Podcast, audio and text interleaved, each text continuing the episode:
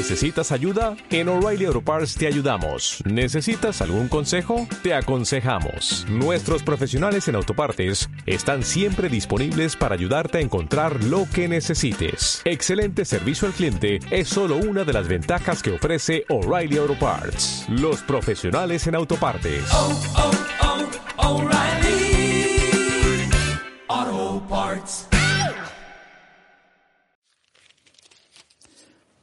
Pasión de nuestro Señor Jesucristo según San Mateo.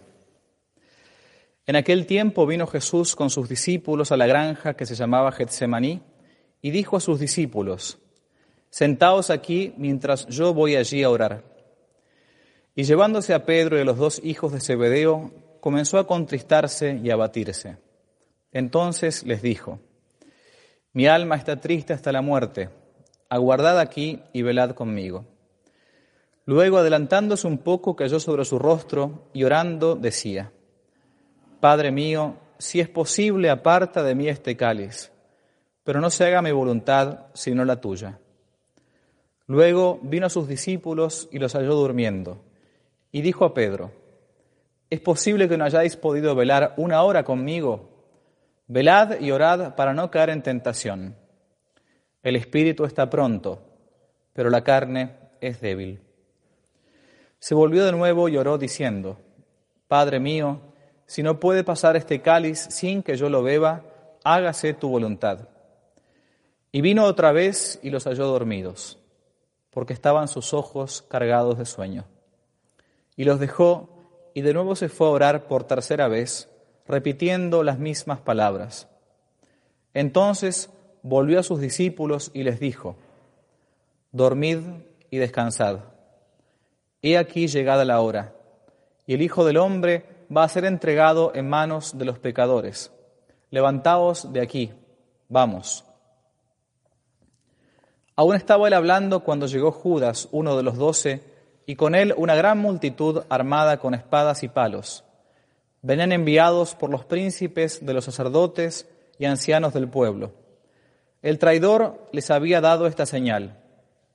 Aquel a quien yo besare, ese es, prendedlo. Y enseguida acercándose a Jesús le dijo, Salve, maestro, y lo besó. Jesús le dijo, Amigo, ¿a qué has venido? Al mismo tiempo llegaron los demás y echaron mano a Jesús y lo prendieron. Y uno de los que estaban con Jesús, extendiendo su mano y desenvainando la espada, hirió a un criado del pontífice cortándole una oreja. Entonces Jesús le dijo, mete tu espada en la vaina, porque todos los que se sirvieron de espada, a filo de espada morirán. Por ventura piensas que no puedo rogar a mi Padre, y me daría ahora mismo más de doce legiones de ángeles. Pues, ¿cómo se cumplirían las escrituras según las cuales conviene que así suceda? Entonces dijo Jesús a las turbas, Como a un ladrón habéis salido con espadas y palos a prenderme. A diario estaba sentado en el templo con vosotros enseñando y nunca me prendisteis. Mas todo esto ha sucedido para que se cumpliesen las escrituras de los profetas. Entonces lo abandonaron todos sus discípulos y huyeron.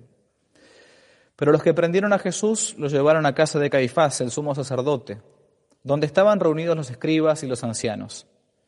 Pedro lo seguía de lejos hasta el palacio del sumo pontífice y habiendo entrado dentro, estaba sentado con los criados para ver en qué paraba todo aquello. Pero los príncipes de los sacerdotes y todo el concilio buscaban algún falso testimonio contra Jesús para condenarlo a muerte. Y no lo hallaron, aunque se habían presentado muchos testigos falsos.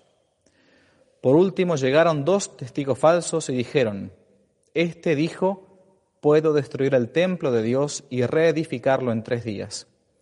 Y levantándose el sumo sacerdote, le dijo, ¿no respondes nada a los que estos deponen contra ti? Pero Jesús callaba. Entonces el sumo pontífice le dijo, te conjuro de parte del Dios vivo que nos digas si tú eres el Cristo, el Hijo de Dios. Jesús respondió, tú lo has dicho. Y aún os digo que veréis después al Hijo del Hombre sentado a la diestra de la majestad de Dios venir sobre las nubes del cielo. Entonces el sumo pontífice rasgó sus vestiduras diciendo, Ha blasfemado, ¿qué necesidad tenemos ya de testigos? He aquí ahora acabáis de oír una blasfemia. ¿Qué os parece? Y ellos respondieron diciendo, Sea reo de muerte. Entonces lo escupieron en la cara, lo maltrataron a puñetazos y otros le dieron bofetadas diciendo, Cristo, adivina, ¿quién es el que te ha herido?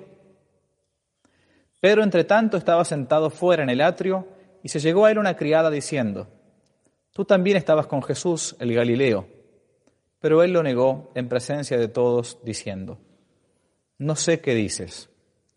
Y, y saliéndose al pórtico, lo vio otra criada y dijo a los que estaban allí, Este también andaba con Jesús el Nazareno. Y otra vez negó afirmándolo con juramento y diciendo, No conozco a ese hombre. Poco después se acercaron los circunstantes y dijeron a Pedro, Seguramente eres tú también de ellos, porque tu mismo acento te delata. Entonces Pedro comenzó a maldecir y a jurar que no conocía a semejante hombre. Y enseguida cantó el gallo.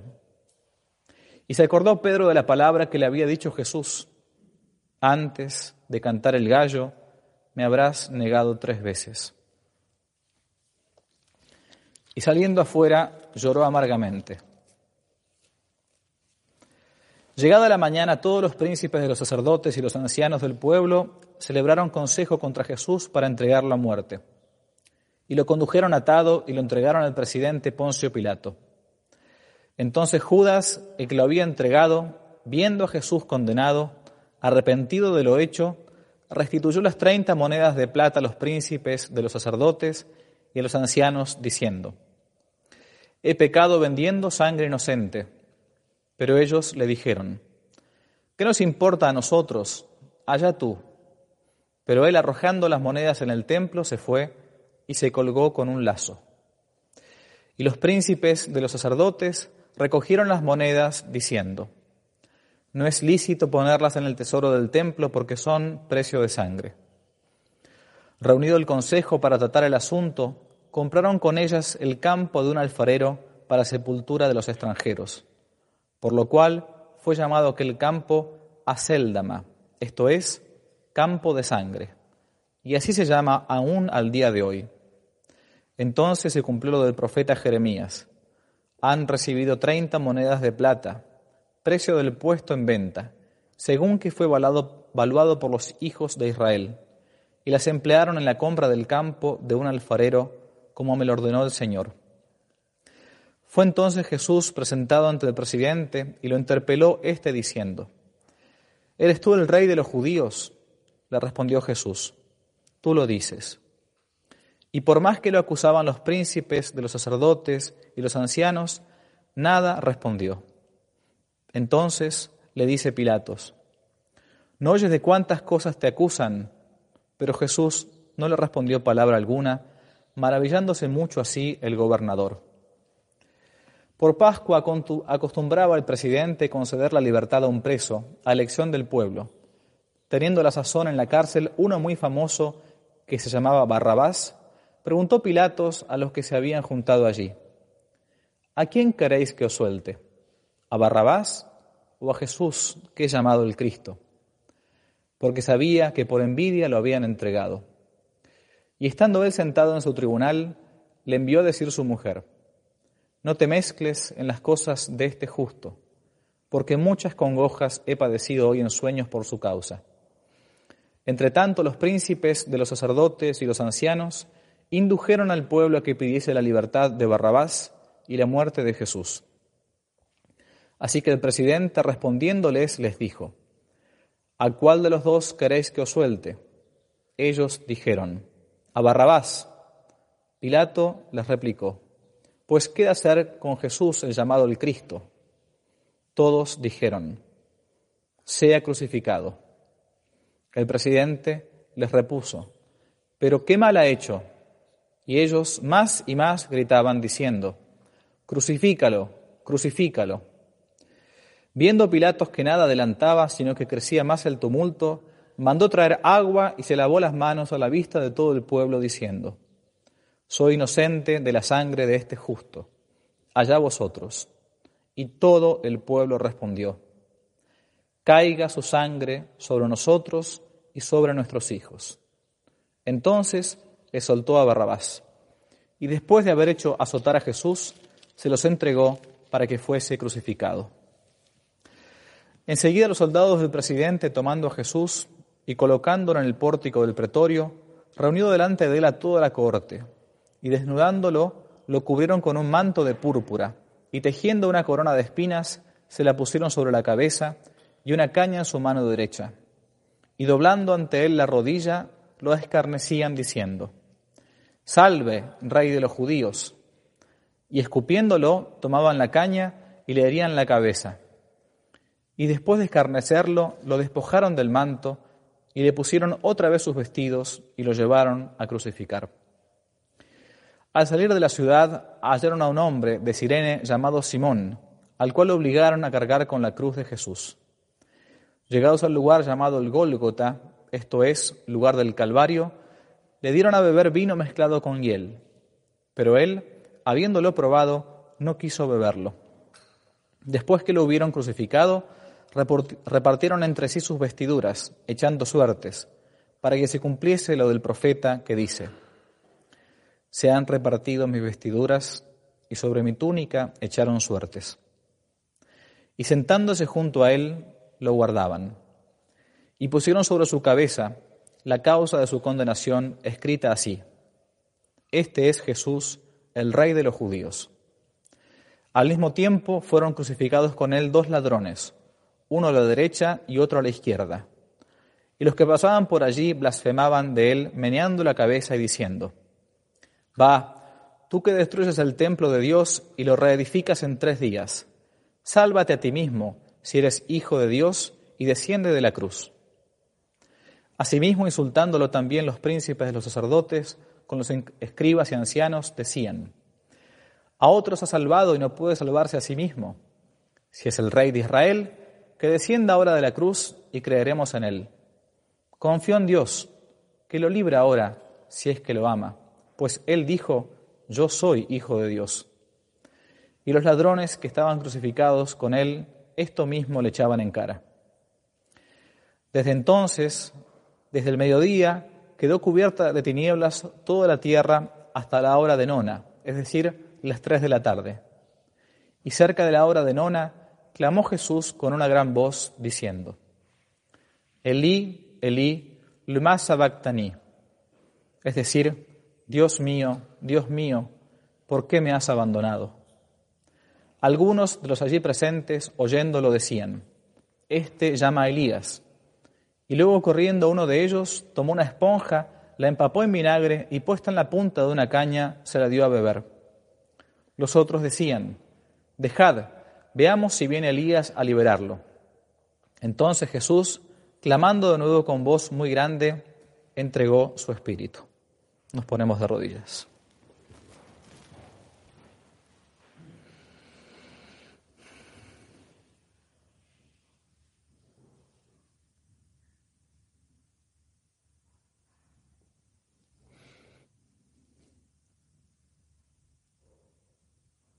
Nos ponemos de pie.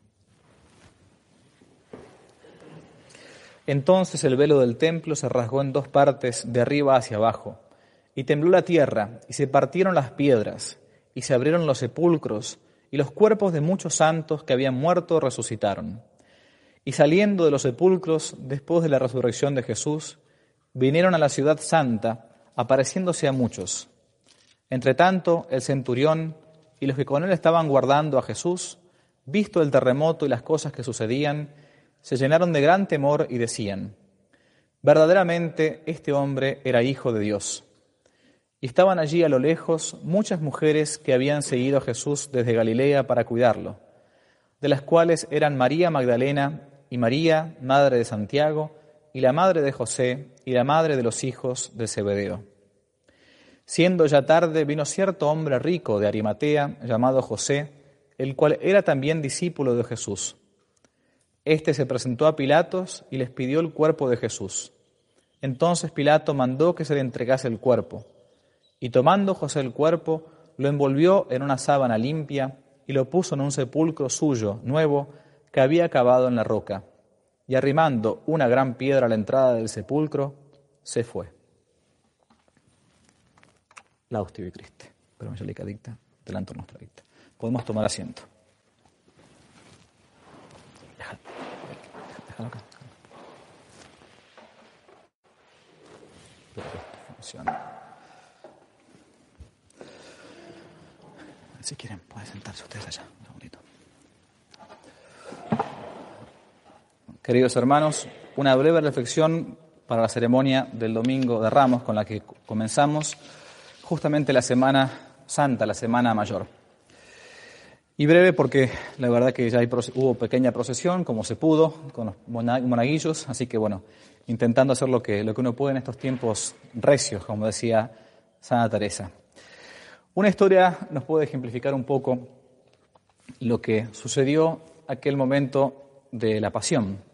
Y es justamente la historia del nacimiento de la primera nación eh, cristiana, en Occidente por lo menos, que fue Francia, aquella que es llamada la hija primogénita de la Iglesia. Era el año 496 mm, y había un rey franco, el rey Clovis, Clodoveo en español, en una batalla contra unos enemigos que tenía, la famosa batalla de Tolbiac.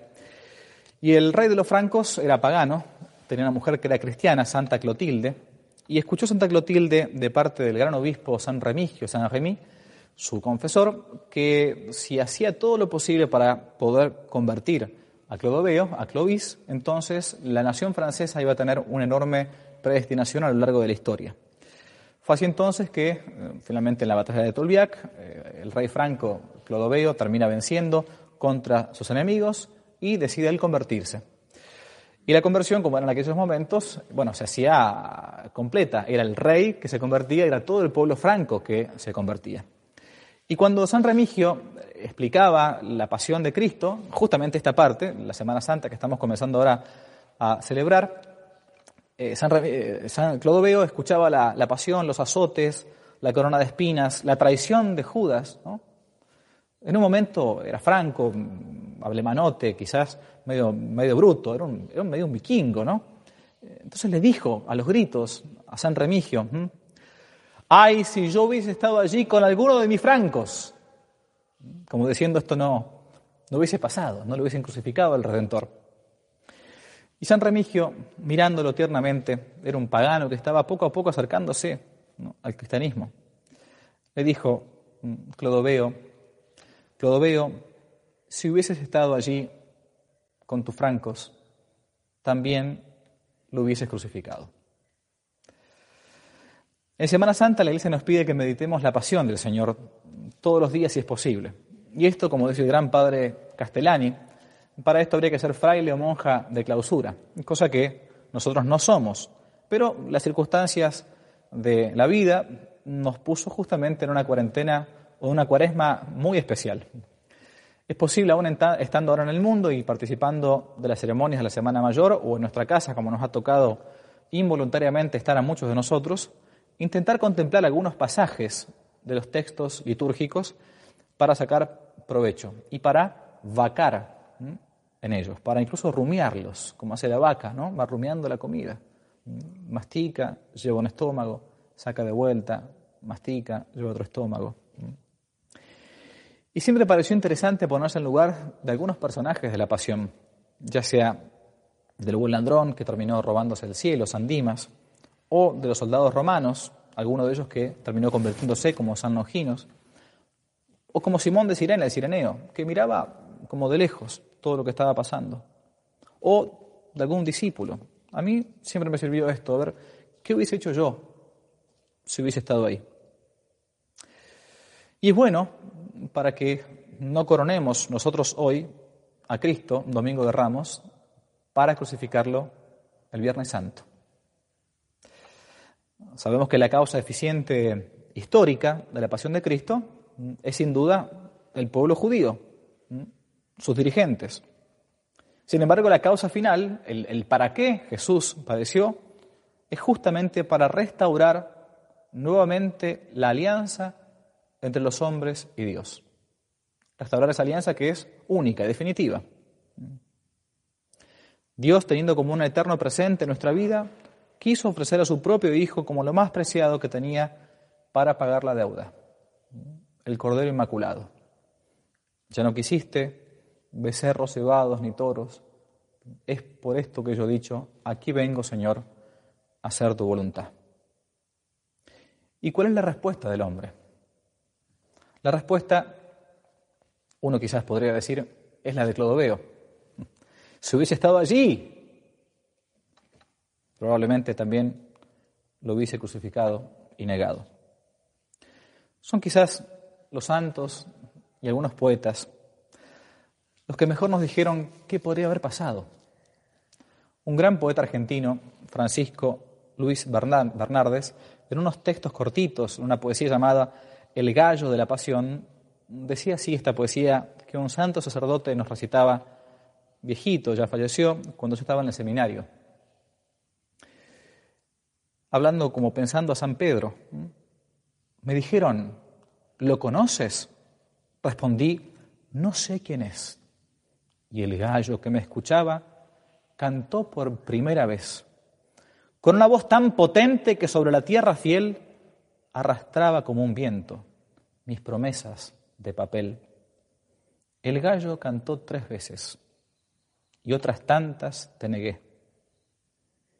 Estabas con Jesucristo, jamás estuve con Él. Y el gallo que me escuchaba cantó por segunda vez, conmoviendo con su canto la tierra bajo mis pies, pero no el alma dormida, como una piedra en mi ser. El gallo cantó tres veces y otras tantas te negué. Eres uno de los suyos, ni lo soy ni lo seré. Y el gallo que me escuchaba cantó por tercera vez, para que el mundo supiera que ya estaba por nacer un día que no sería de arena como mi fe. El gallo cantó tres veces y otras tantas te negué. ¿Dónde está nuestra traición? Está en nuestra vida muchas veces chata, tibia, que ahora en Semana Santa sale la luz. Empezar que tenemos la vida como comprada, que aún me queda tiempo de convertirme. Ese mañana, mañana, ¿cuándo me confesaré? Mañana. Después que pase la cuarentena, cuando pueda. Quizás para lo mismo, repetir mañana. ¿Cuántas veces? ¿Cuántas veces el ángel me decía, alma, asómate a la, ventana, verás con cuánto amor llamar porfía? ¿Y cuántas, oh hermosura soberana? Mañana la abriremos, respondía. Para lo mismo responder mañana. Es hoy el día de la conversión. Uno debería vivir como una especie de, de, de hipismo católico. Es lo que nos queda. Hoy a la noche voy a entregar yo mi espíritu. ¿Cómo querría vivir este día? Con el que tengo al lado, con el que me tocó ahora la cuarentena, con el que, me tocó la cuaresma, afinando el instrumento de la caridad, de la paciencia, de la mansedumbre. No coronemos hoy a Cristo para negarlo mañana. No reneguemos, no renguemos, no seamos como esos católicos paralíticos de los que hablaba el gran beato mexicano, cristero, Anacleto González Flores. Los paralíticos del catolicismo entre nosotros son de dos clases, decía. Los católicos que sufren una parálisis total, postrados. Se limitan a creer las verdades fundamentales, pero jamás han hecho ni hacen nada serio en relación con sus ideas, a no ser actos rutinarios de culto. Podré tener yo la misa tradicional, todo muy hermoso, pero resulta que después soy un espanto, no tengo caridad. Y entonces, claro, se me tiene que acusar y está bien acusado. Católicos paralíticos que se han quedado en éxtasis delante de sus devocionarios, dice el Beato Anacleto, y que nunca hacen ni han hecho nada por sus principios, y para que Cristo vuelva a ser Señor de todo, Señor de la prensa, de la escuela, del libro, de la calle, de la plaza, en fin, de todo. No coronemos hoy a Cristo para negarlo o abandonarlo mañana.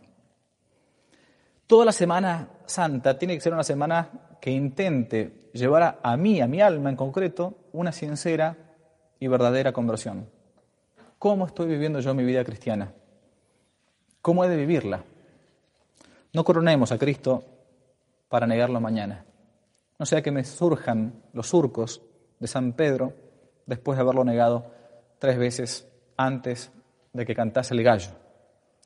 Pidamos a Dios en esta semana mayor que ahora comienza una sincera, verdadera y fructífera conversión para todos nosotros. Que no decaiga el ánimo, que siempre uno tiene que estar permanentemente convirtiéndose, convirtiéndonos, y que podamos salir rápidamente hacia un momento en que nuestra alma esté llena de santidad. Ave María Purísima, sin pecado concebida.